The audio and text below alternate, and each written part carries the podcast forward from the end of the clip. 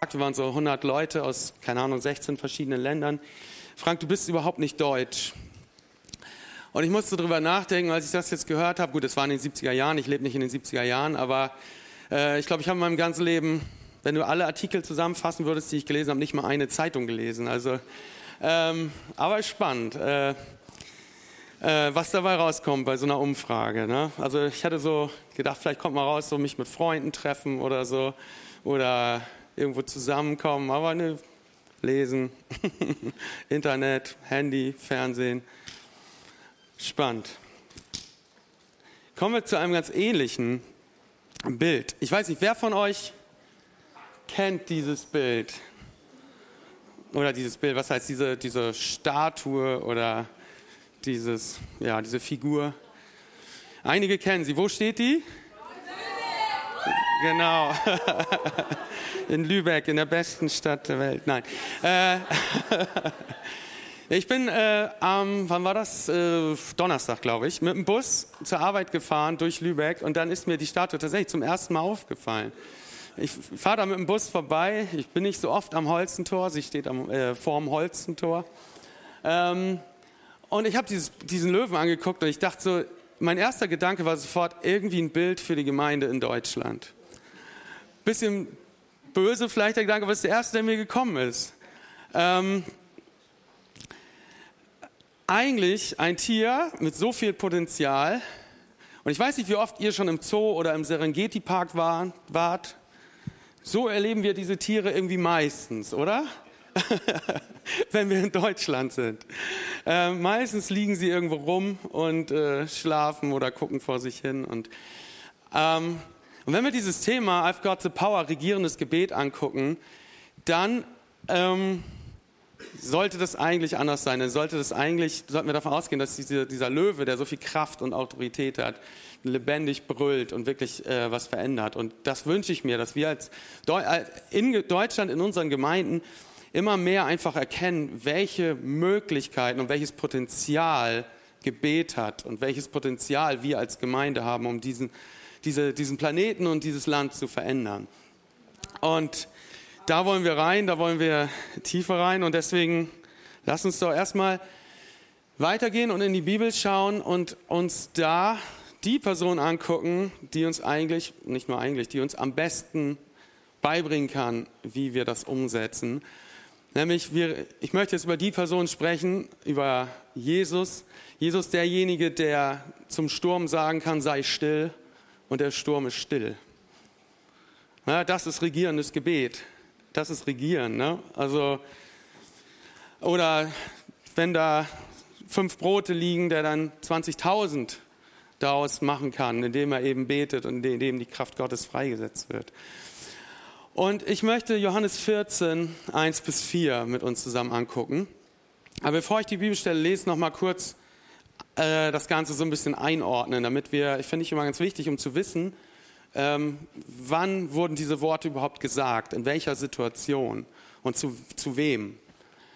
Und wenn man sich, als ich in so einer Vorbereitung ist mir erstmal aufgefallen, dass das Johannesevangelium eigentlich in zwei Teile aufgegliedert ist, oder man kann es in zwei Teile aufgliedern. Äh, Johannes 1, 11 bis 46, äh, Jesu Geburt und Jesu Leben.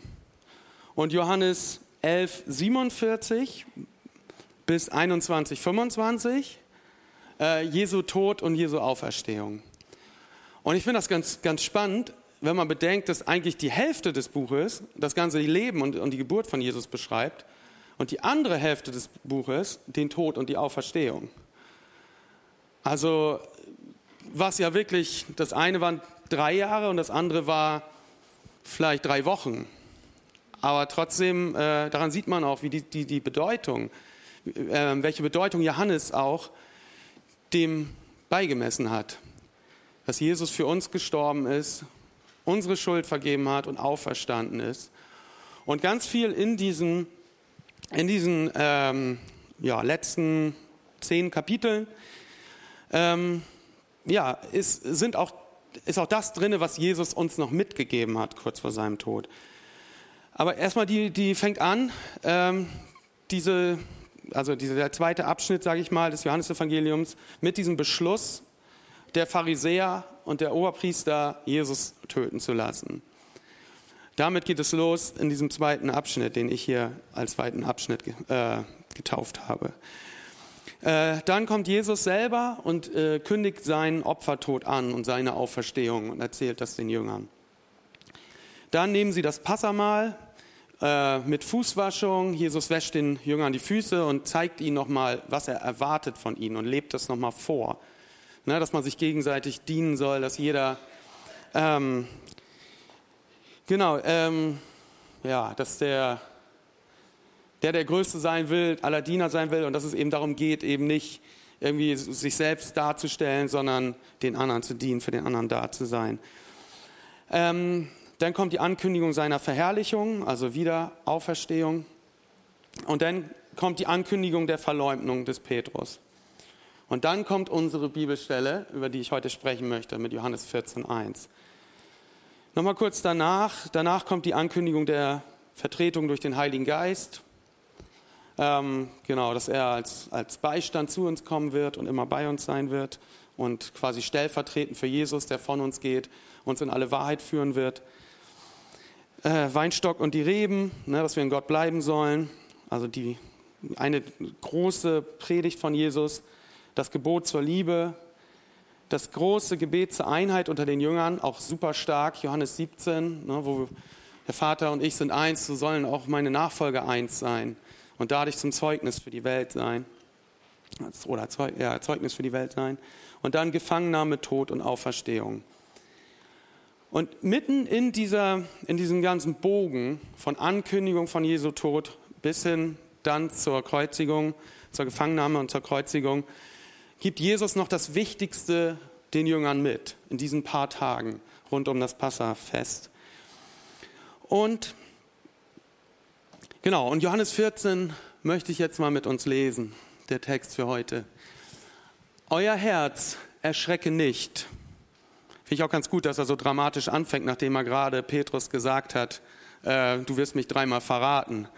Ne, da war Petrus bestimmt erstmal woanders mit seinen Gedanken und er holt sie wieder alle mit oder holt sie wieder ihre Aufmerksamkeit wieder. Euer Herz erschrecke nicht. Glaubt an Gott und glaubt an mich. Im Haus meines Vaters sind viele Wohnungen. Wenn nicht, so hätte ich es euch gesagt. Ich gehe hin, um euch eine Stätte zu bereiten. Und wenn ich hingehe und euch eine Stätte bereite, so komme ich wieder und werde euch zu mir nehmen, damit auch ihr seid, wo ich bin. Wohin ich aber gehe, wisst ihr und ihr kennt den Weg. Ja, diese Stelle hat mich in letzter Zeit auch viel darüber zum Nachdenken gebracht, so was passiert nach diesem Leben. Und sie beantwortet es eigentlich ziemlich klar. Wir werden mit Jesus in den Himmel kommen. Er kommt wieder, er nimmt uns mit, äh, er hat Wohnungen vorbereitet äh, in einem Riesenhaus für Millionen von Menschen. Nee, also wie auch immer das praktisch nachher aussehen wird, das werden wir später erfahren, aber äh, es, ist, äh, es ist groß. Und dann sagt er, wohin ich aber gehe, wisst ihr und ihr kennt den Weg. Und dann kommt Thomas. Herr, wir wissen nicht, wohin du gehst. Und wie können wir den Weg kennen? Jesus spricht zu ihm, ich bin der Weg und die Wahrheit und das Leben. Niemand kommt zum Vater als nur durch mich. So dieser zentrale Vers ne? und wieder mit dieser Ich bin. Ich habe da letztes Mal schon drüber gepredigt. Ich bin bedeutet ja sowas, eigentlich damit hat Gott sich immer vorgestellt. Ich bin, ich bin der Seiende, der von Anfang an war, der über allem steht, der, ja, der, der, der er ist. Gott. Also bedarf gar keiner großen Beschreibung. Gott ist einfach über allem. Er ist der Seiende, so könnte man es auch übersetzen. Und jetzt wird das noch spezifiziert, der Weg, die Wahrheit und das Leben. Also der Weg zu Gott, der Weg, der richtige Weg äh, zur Ewigkeit, zur Beziehung mit Gott, die Wahrheit, durch die wir erkennen, was das Richtige ist, und, äh, und das Leben. Ne? Ohne Jesus gibt es kein Leben, kein, kein ewiges Leben für uns bei Gott. Und genau, durch ihn kommen wir dahin. Und wenn ihr mich erkannt hättet, so hättet ihr auch meinen Vater erkannt. Und von nun an erkennt ihr ihn und habt ihn gesehen. Und jetzt kommt Philippus, spricht zu ihm, Herr, zeige uns den Vater. Wenn ihr mich erkannt hättet, so hättet ihr meinen Vater erkannt. Und von nun an erkennt ihr ihn und habt ihn gesehen. Herr, zeige uns den Vater, so genügt es uns. Irgendwie, Philippus auch, hat es auch noch nicht so ganz verstanden. Ne? Also passt irgendwie auch nicht so ganz zusammen. Ihr habt ihn gesehen, sagt Jesus. Er sagt, ja, dann zeig ihn uns. Also, aber ist spannend. Äh, Jesus spricht zu ihm, so lange Zeit bin ich bei euch und du hast mich noch nicht erkannt, Philippus. Wer mich gesehen hat, der hat den Vater gesehen. Wie kannst du da sagen, zeige uns den Vater? Glaubst du nicht, dass ich im Vater bin und der Vater in mir? Die Worte, die ich, euch, die ich zu euch rede, rede ich nicht aus mir selbst. Und der Vater, der in mir wohnt, der tut die Werke. Also ich finde hier ganz interessant, wie Jesus äh, hier seine eigene Identität beschreibt. Also Jesus war immer im Vater. Ist auch christologisch sehr interessant, weil immer wieder wird darüber nachgedacht, wer war Jesus auf Erden? War er jetzt Mensch? War er Gott? War er 50-50? Ja, einige sagen, er war halb Mensch, halb Gott. Nee, aber äh, Jesus war immer Gott. Er war immer in der Verbindung mit Gott, immer in dieser Dreieinigkeit, Vater, Sohn, Heiliger Geist. Er war 100% Mensch und er war 100% Gott, als er auf der Erde war. Ne? War nicht irgendwie was Halbes, sondern er war immer 100% auch Gott und immer 100% in dieser Verbindung mit dem Vater. Und aus dieser Verbindung mit dem Vater können wir auch durch das Leben von Jesus äh, sehen, wie Gott ist. Und wir schauen auf Jesus und wir schauen auf Jesus Charakter und wir können daran sehen, wie Gott ist. Das ist ein sehr, sehr krasser Anspruch, aber Jesus hat es gesagt, es ist so. Also an Jesu Charakter können wir den Charakter Gottes sehen. An Jesu Taten können wir sehen, was Gott tun möchte an seinen Werken, wie er auch sagt. Daran erkennt ihr das. Und jetzt kommt der entscheidende Teil, auf den ich eingehen möchte gleich. Glaubt mir, dass ich im Vater bin und der Vater in mir ist. Wenn nicht, so glaubt mir doch um der Werke willen. Wahrlich, wahrlich, ich sage euch, wer an mich glaubt, der wird die Werke auch tun, die ich tue, und wird größere als diese tun, weil ich zu meinem Vater gehe. Und alles, was ihr bitten werdet in meinem Namen, das will ich tun, damit der Vater verherrlicht wird in dem Sohn. Wenn ihr etwas bitten werdet in meinem Namen, so werde ich es tun. Spannend. Alles, was ihr bitten werdet in meinem Namen, das will ich tun. Das ist nicht unbedingt das, was wir wahrscheinlich schon immer erlebt haben, aber das ist das, was Jesus sagt. Und er ist die Wahrheit ist die Frage, wie, wie verstehen wir das, wie leben wir das und wie können wir da weiter auch in unserer Identität wachsen, sodass das immer mehr zur Realität auch in unserem Leben wird. Und genau auf diesen Punkt möchte ich als nächstes eingehen. Und wahrscheinlich einige werden sagen, oh, es geht immer um Identität bei uns in Leuchtfeuer. Aber es ist auch einfach so. In der Vorbereitung, ich bin einfach wieder nicht dran vorbeigekommen. Und ich bin auch froh drüber, weil es einfach so wichtig ist, äh, dass wir einfach verstehen, wer wir sind und äh, was Gott und für, äh, sich für uns gedacht hat. Und Jesus wirbt hier darum, dass die Jünger erkennen, wer er ist. Und irgendwie sehen wir auch, die Jünger stehen an dieser Stelle noch sehr weit am Anfang. Immer wieder diese Nachfragen. Bist du wirklich der Vater? Also, ne, man hat richtig gemerkt, sie haben es irgendwie noch nicht so ganz verstanden, was Jesus ihnen da sagen möchte der Vater und Jesus sind eins und wenn man Jesus sieht, dann sieht man den Vater. Äh, sie wollen aber irgendwie Gott sehen, sie wollen Gott kennenlernen. Ne? Und sie wollen auch wissen, wie komme ich zu Gott, wie lebe ich diese Beziehung. Und Jesus macht es einfach eins zu eins vor, wie diese Beziehung aussieht oder aussehen könnte.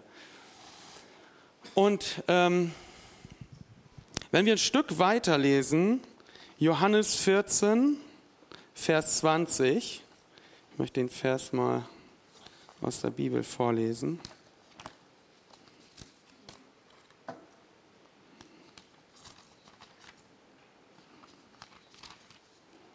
Da steht, an jenem Tag werdet ihr erkennen, dass ich in meinem Vater bin und ihr in mir und ich in euch.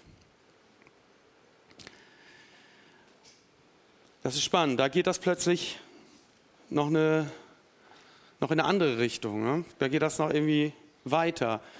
Jesus und Gott sind eins und sie leben immer in der Beziehung zueinander und waren immer in Einklang miteinander, in Kontakt miteinander. Schon weit bevor wir geboren sind, schon immer. Das ist irgendwie klar zu verstehen, aber jetzt kommen wir da irgendwie noch mit rein. Jetzt sind wir plötzlich noch in Jesus und Jesus auch noch immer in uns.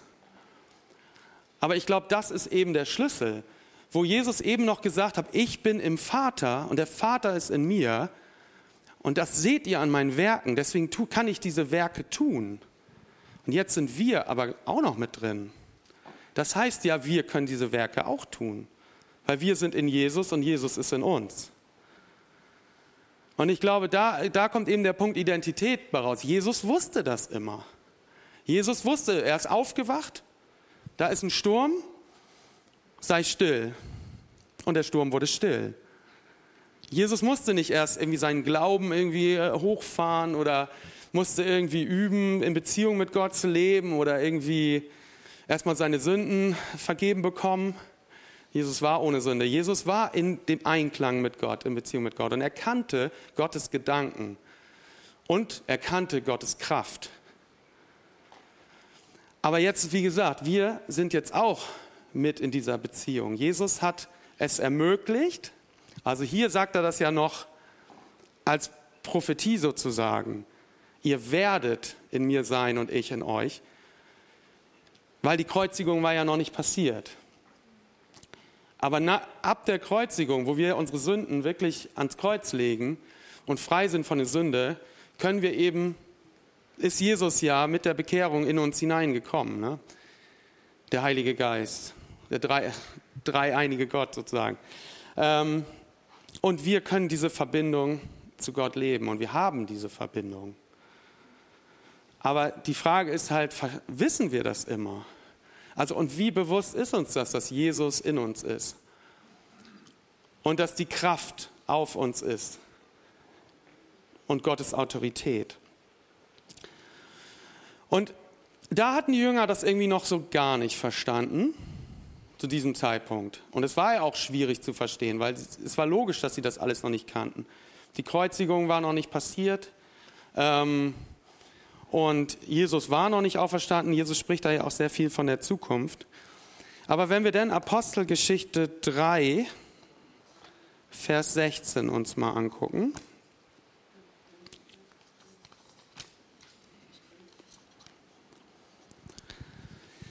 Da ist ja die Situation,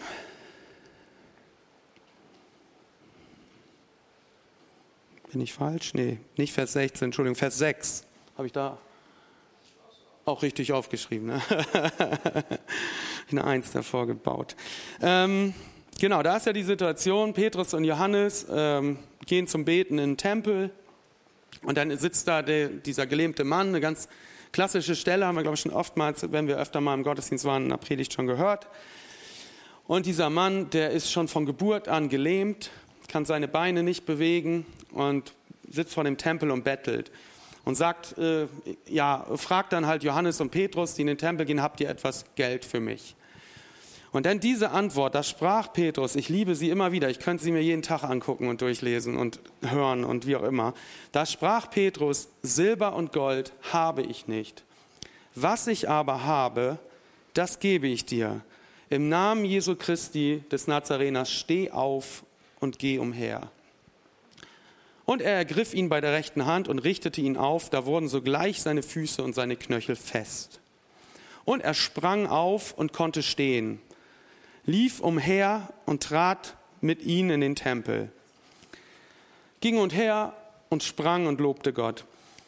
Aber allein diese Aussage, Silber und Gold haben wir nicht, aber was ich habe, gebe ich dir. Hier hatte Petrus komplett verstanden, was er in dieser Beziehung, in dieser ähm, Verbindung mit Gott hat. Was er zum Beispiel auch in Apostelgeschichte 1,8, ihr werdet Kraft empfangen, was er bekommen hat. Also er war sich in seiner Identität scheinbar so sicher, dass er direkt sagen kann, das habe ich und das kriegst du. ohne jetzt irgendwie eine halbe Stunde ins Gebet zu gehen oder wie auch immer, weil er genau wusste, was er hat. Ähm, das ist der eine Punkt in diesem Gebet. Wir kommen gleich nochmal zurück, oder nicht Gebet, in, diesem, in dieser Proklamation. Da kommen wir gleich nochmal drauf zurück. Und dann ist eben für uns die Frage, haben auch wir das verstanden? Und wie gesagt, Jesus war in diesem vollen Bewusstsein, dass er mit Gott äh, unterwegs ist.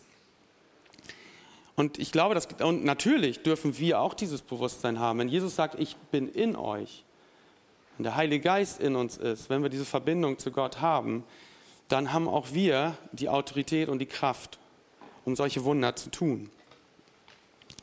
Herr Conny hat ja diese wunderbaren Flyer hier verteilt. Zeit für Wunder. Na, und äh, ja, wie spannend wäre das, wenn wir Christen in Deutschland alle wüssten, wo, welche Werke oder zu welchen Werken wir fähig sind durch die Kraft Gottes und durch den Willen Gottes. Na, es stand ja eben da, ihr werdet sogar größere Werke tun als Jesus. Gott hat Großes vor und große, große Werke vorbereitet und seine Kraft ist unendlich. Na, und ähm, ja, es ist Zeit für Wunder in Deutschland. Ich finde ihn super, den Flyer. Und auch in Eutin und in Lübeck. Na, und immer mehr davon, bitte. so, und der nächste Punkt, äh, von dem Jesus da gesprochen hat, in Johannes 14, Vers 14. Und alles, was ihr in meinem Namen bitten werdet, wird euch der Vater geben. Ja, wir haben eben den Namen Jesus besungen. Ich liebe deinen Namen. Und wie ist das hier gemeint in seinem Namen? Ist das als Praxis gemeint? Also muss ich immer sagen, in seinem Namen und dann passiert es. Petrus hat es hier gemacht. Es hat funktioniert. Aber ich glaube eben nicht. Und oft, manchmal verstehen wir als Christen das so. Wenn ich nur die richtigen Wörter sage, dann passiert das. Ne, so als Art Zauberformel. Ich muss nur das Richtige sagen ne, und schon passiert das. Und ich glaube, darum geht es eben nicht, wenn es heißt im Namen Jesus. Es geht um den Namen Jesus, klar. Aber es geht eben nicht um, um die Wörter, die wir aussprechen in dem Sinne. Sondern ich glaube, wir können auch gar nichts sagen, aber verstehen und glauben, dass das passiert und die Person wird geheilt. Oder in Zungen beten, was ja eh super stark ist. Ich habe mal ein Beispiel mitgebracht. Ich lese gerade ein Buch ähm, von Simon Scarrow, ähm, die Rom-Saga. Also es ist eigentlich nicht ein Buch. Ich habe jetzt das elfte gerade hinter mir. Das ist eine Reihe.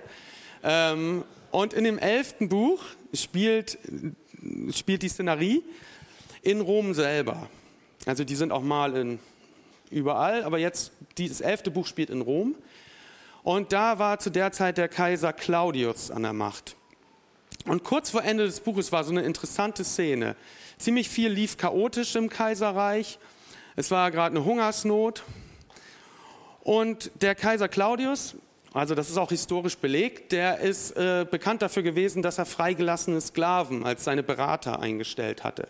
Der wollte dem Senat weniger Macht zulassen und hat deswegen äh, Berater um sich installiert aus freigelassenen Sklaven, damit die möglichst keine großen eigenen Ambitionen haben. War sein Gedanke, war am Ende natürlich nicht mehr so, aber das war sein Gedanke.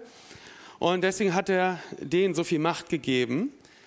Und am Ende war das so, in dieser chaotischen Situation, dass er seine Berater fragt, ähm, hast du das, äh, ist da schon irgendwas passiert? Und dann sagt der eine Berater, der hieß Narzissus, ähm, und das, so hieß er auch wirklich, ist historisch belegt, ähm, ja, ich habe das schon in Auftrag gegeben, dass das und das gemacht wird, in deinem Namen. Ich hoffe, das war in Ordnung. Und der Kaiser so, hm, ja, na gut, kann man jetzt nichts mehr dran ändern. Dann kam der andere Berater, der hieß Pallas, und dann fragt er den wieder irgendwas. Ja, ich habe schon in deinem Namen gesagt, die sollen das alle machen. Ja, okay, war in Ordnung. So, ne? Und ich fand diese Szene so interessant und das zeigt so, so ein bisschen, was, nicht nur ein bisschen, das zeigt, finde ich, sehr gut, ähm, was das bedeutet, in seinem Namen zu handeln. Die haben in seinem Namen etwas in Auftrag gegeben und selbst der Kaiser hätte das nur mit großer Anstrengung und Not widerrufen können, indem er sich nämlich selbst auch äh, Selbstautorität genommen hätte und quasi sein eigenes Wort widerrufen hätte. Er hätte ja dann ein Schreiben aufsetzen müssen, nee, der Kaiser möchte das doch nicht. Weil in seinem Namen wurde ja etwas beschlossen und in die Wege geleitet. Im Kleinen erleben wir das auch. Ne? Man kriegt einen Bußgeldzettel. Äh, Hans, Hans Gerd, keine Ahnung, hat uns gesehen, wie wir falsch geparkt haben, hat es weitergegeben. Ne? Und dann, äh, keine Ahnung, Maria der, im Ordnungsamt schreibt uns einen Zettel, 30 Euro Strafe, der Bürgermeister. Steht groß und dick unten drauf. Der Bürgermeister weiß nichts davon, dass wir falsch geparkt haben und er weiß auch nicht, dass wir 30 Euro zahlen müssen. Aber in seinem Namen müssen wir das tun. Ja, und weil in, in, seiner Autorität ist das geschrieben worden. Und ich, find, und ich denke, darum geht's. Ähm, ist, ist Uli noch da? Oder ist Uli irgendwo hinten, unten? im Dienst irgendwo. Ist gerade nicht da. Dann erzähle ich das. Uli hatte vorhin im, im Vorgebet äh, ein richtig starkes Bild. Ähm, wir hatten um halb zehn, äh, haben wir ja mal Vorgebet hier. Und da hatte Uli ein Bild, wie er so bei einem Richter, quasi so kurz vor ihm auf dem Schoß oder wie auch immer, und der Richter war in diesem Bild Gott. Und der Richter hat ihm dann den Hammer gegeben. Und dann hatte Uli diesen Hammer in der Hand und dann durfte er ihn irgendwie auch benutzen. Und hat gesagt, okay, Heilung für dich, Puff, beschlossen. Und dann für den nächsten, okay, für dich äh, Segen, ne, finanzieller Segen, beschlossen. Und dieser Hammer so stellvertretend als Autorität des Richters. Der Richter hat quasi seine Autorität Uli in diesem Bild gegeben. Und das ist, äh, war in diesem Fall natürlich ein Bild für uns als Christen. Gott hat sich zurückgestellt und uns die Autorität gegeben, in seinem Namen die Werke zu tun, die Jesus auch getan hat. Menschen gesund zu machen, dusch, Machen wir, beschlossen. Ne? In seinem Namen machen wir das. Und, ähm, und das ist das, was Jesus hier anspricht. Ihr werdet, ihr werdet beten in meinem Namen und der Vater wird es erhören. Und, ähm, und da geht es eben nicht, genauso wie bei diesem Beispiel mit dem Bürgermeister oder auch ähm, in diesem anderen Beispiel mit dem Kaiser, es geht eben nicht darum, wer es ausführt, sondern es geht darum, in wessen Autorität, in wessen Kraft, in wessen Vollmacht. Na, und das ist eben im, in der Macht von Jesus, weil Jesus ist in uns und Jesus geht mit uns. Und das ist kein Einzelfall, diese Bibelstelle, oder keine, kein einzelner Auftrag oder keine einzelne Verheißung, sondern Johannes 15, Vers 7 lesen wir, wenn ihr in mir bleibt, das ist eben der Weinstock und die Reben, wenn wir in ihm bleiben, in Jesus, und seine Worte in euch bleiben, so werdet ihr bitten, was ihr wollt, und es wird euch zuteil werden. Oder Johannes 15, Vers 16. Nicht ihr habt mich erwählt, sondern ich habe euch erwählt und euch dazu bestimmt, dass ihr hingeht und Frucht bringt und eure Frucht bleibt, damit der Vater euch gibt, was auch immer ihr in ihm, äh, was auch immer ihr ihn bitten werdet in meinem Namen, also im Namen von Jesus. Oder äh, Johannes 16, Vers 23. Und an jenem Tag werdet ihr mich nichts fragen. Wahrlich, wahrlich, also hört genau zu, ich sage euch, was auch immer ihr den ihr den Vater bitten werdet in meinem Namen, er wird es euch geben. Also lest gerne mal diese Johannesstellen, äh, Johannes 14 bis, bis 17 Ende. Äh, mega stark, was, was Jesus da zum Schluss noch seinen Nachfolgern, seinen Jüngern mitgibt. Wie viele Verheißungen, wie viele Zusagen. Und gerade das, wenn wir in seinem Namen beten, also mit seiner Autorität und in, in seinem Willen, den wir ja kennen, wenn wir in Beziehung mit ihm leben, dann werdet ihr geniale Sachen erleben. Dann wird Gott hören und wird diese Gebete erhören. Und da sind wir wieder bei Apostelgeschichte 3,16. Ne, Silber und Gold habe ich nicht, sagt Petrus, aber was ich habe, das gebe ich dir. In Jesu Namen sei geheilt. Und er steht auf und ist geheilt. Ich habe hier nochmal so ein bisschen eine Zusammenfassung von der letzten Zeit mitgebracht. Ähm, das ist so ein bisschen was, was ich so, so rausnehme aus dieser Predigtreihe. Unsere Dinnerparty kennt diese Aufstellung schon ungefähr. Ähm, ne, einmal die Identität zu verstehen. Ne? Wer, wer, wer sind wir? Wir sind Botschafter an Christi Stadt. Ist eigentlich das gleiche Prinzip. Wir treten für ihn auf, für ihn ein, in seiner Vollmacht, in seinem Namen. Wir sind Kinder Gottes und genau, in seinem Namen unterwegs. Äh, dann haben wir das Wort Gottes ne? und da lesen wir immer wieder diese Zusagen und Verheißungen. Da lernen wir Gottes Willen immer mehr kennen. Und dann auch Zeugnisse. Da habe ich jetzt ein paar Beispiele. Die Zeit ist schon recht fortgeschritten. Ähm, vielleicht ein kurzes, ein anderes, als ich da jetzt hingeschrieben habe.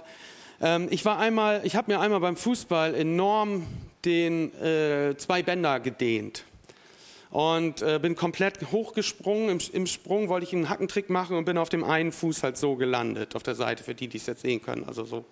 Ähm, und es war nicht gerissen, aber halt gedehnt. Ich hatte acht Monate Schmerzen damit. Dann bin ich natürlich nochmal umgeknickt, wieder Schmerzen, habe trotzdem weiter Fußball gespielt, aber immer mit Schmerzen. Und irgendwann bin ich dann ins Ausland gegangen, ähm, in die Mission, bin joggen gewesen auf Kopfsteinpflaster.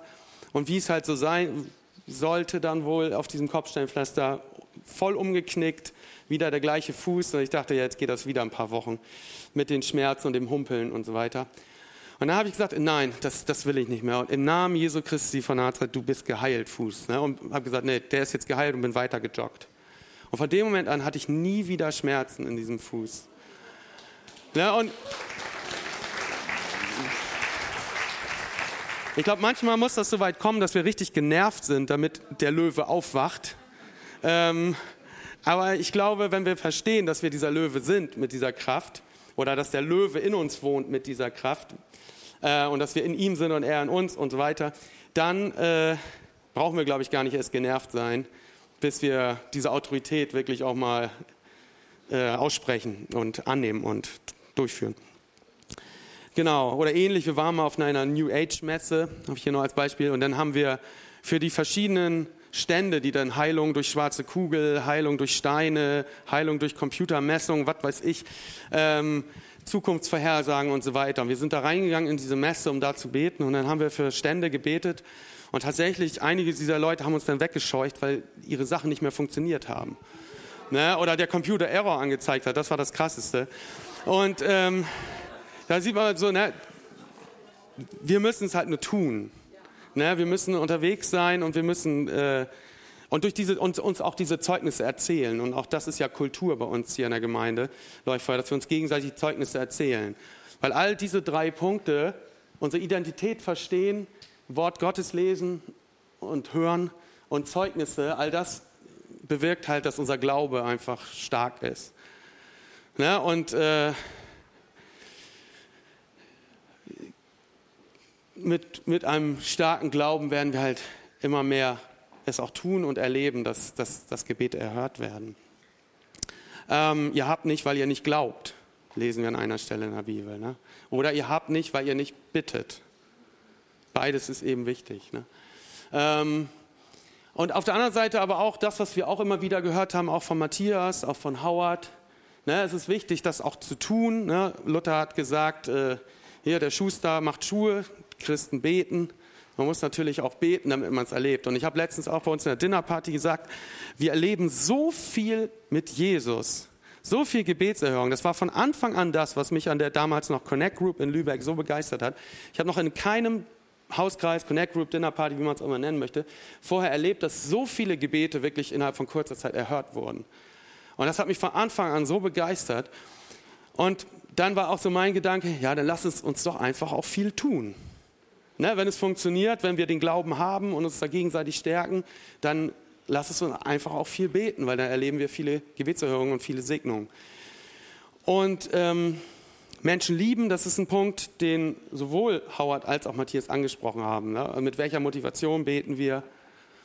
Äh, ne? Achten wir den Menschen, lieben wir ihn, respektieren wir ihn? Denn auch Howard hat gesagt, wir sollen nicht egoistisch beten. Ähm, also ich brauche noch einen dritten Ferrari und einen fünften und so weiter. Ne, darum geht es eben nicht, wenn wir in Jesu Namen beten. Das ist nicht der Wille Gottes, dass wir 20 Luxusautos haben, normalerweise. Ähm, sondern ne, dass wir natürlich auch für das beten, was wirklich auch Segen bringt. was wirklich gut ist für den Menschen. 20 Autos ist nicht unbedingt gut für den Menschen. Ähm, dass wir aktiv sind, genau, das habe ich eben schon gesagt, Beispiel der Dinnerparty, und eben, dass wir bitten. Ne? Und das steht in beiden Bibelstellen, die lese ich jetzt nicht mehr vor. Wenn ihr nicht bittet, dann werdet ihr nicht empfangen. Ganz logisch. Und das ist eben der Punkt der Umsetzung. Und ich finde, das, das trifft es für mich so ganz gut, wie ich es im Nachhinein auch verstanden habe, für mich das Thema. So drei Viertel geht in Richtung Glaube und so ein Viertel geht in Richtung Umsetzung. Eigentlich ist 100% Glaube. Ohne Glaube werden wir vielleicht mal mit Glück eine Gebetserhörung erfahren, weil Gott das unbedingt will. Aber letztendlich brauchen wir auch Glaube, weil Gott hat gesagt, ihr sollt für, stellvertretend für mich Dinge tun und hat sich selber zurückgenommen. Ähm, aber auch Umsetzung. Wenn ich nicht bete, wird halt nichts passieren. Ganz ohne Umsetzung geht es auch nicht. Das gehört auch dazu. Ich habe noch ganz kurz, äh, John Wimber ist für mich zum Beispiel. Dieses Buch kann ich sehr empfehlen. Natürlich, übernatürlich heißt das. Das ist ein Buch äh, über die Geschichte der Vineyard-Bewegung. Und die hängt natürlich sehr stark mit dem Gründer John Wimber zusammen. Und John Wimber war ein Typ, der wirklich ein Mann des Glaubens war. Er hatte so viele Veranstaltungen, wo mega viele Heilungen passiert sind. Und am Ende hat er das äh, anderen überlassen, das Beten, und hat andere ausgebildet ähm, in, seinem, in diesem Dienst, den er gemacht hat, mit den vielen Heilungsveranstaltungen und so weiter. Und am Ende ging das bei John Wimber sogar so weit, dass er gesagt hat, er ist da hingefahren mit seinen Leuten, hat die Predigt gemacht und hat gesagt, so jetzt seid ihr dran und ist rausgegangen, hat sich eine Kohle aus dem Kühlschrank genommen, eine Tüte Chips, hat sich vom Fernseher gesetzt und äh, die Veranstaltungen sahen genauso aus wie vorher. Damit will ich nicht sagen, dass es sinnvoll ist, ne, sich dann während so einer Veranstaltung äh, vom Fernseher zu setzen, aber ich finde diesen Glauben trotzdem, der dahinter steckt, so stark. Ne, und John Wimmer sagt, das hat überhaupt nichts mit meiner Person zu tun, sondern das ist Jesus, der heilt. Wenn wir in seinem Namen dienen und beten, dann ist egal, wer da auf der Bühne steht, äh, aber er muss halt glauben. Ne, er muss für mich unterwegs sein, er möchte, soll die Menschen lieben, er soll glauben. Und dann gehe ich vor den Fernseher und die machen und es wird passieren. Dieser Glaube, der ist einfach so stark gewesen in John, John Wimber, auch wenn er nicht dabei ist, es wird passieren, weil es der gleiche Gott ist, ne, der durch uns Menschen wirken möchte. Hier uns nochmal ein anderes Bild mitgebracht. Äh, genau, und das ist eben das, was ich mir auch wünsche für uns als Gemeinde, dass wir eben diese Autorität annehmen und dass wir eben nicht so ein schlafender Löwe sind, sondern ein aktiver, proaktiver Löwe. Genau. Da möchte ich jetzt schließen. Ähm, ich möchte noch für uns beten und dann, äh, genau, genießen wir den Sonntag weiter und leben das, was wir gehört haben. Jesus, danke, dass du ähm,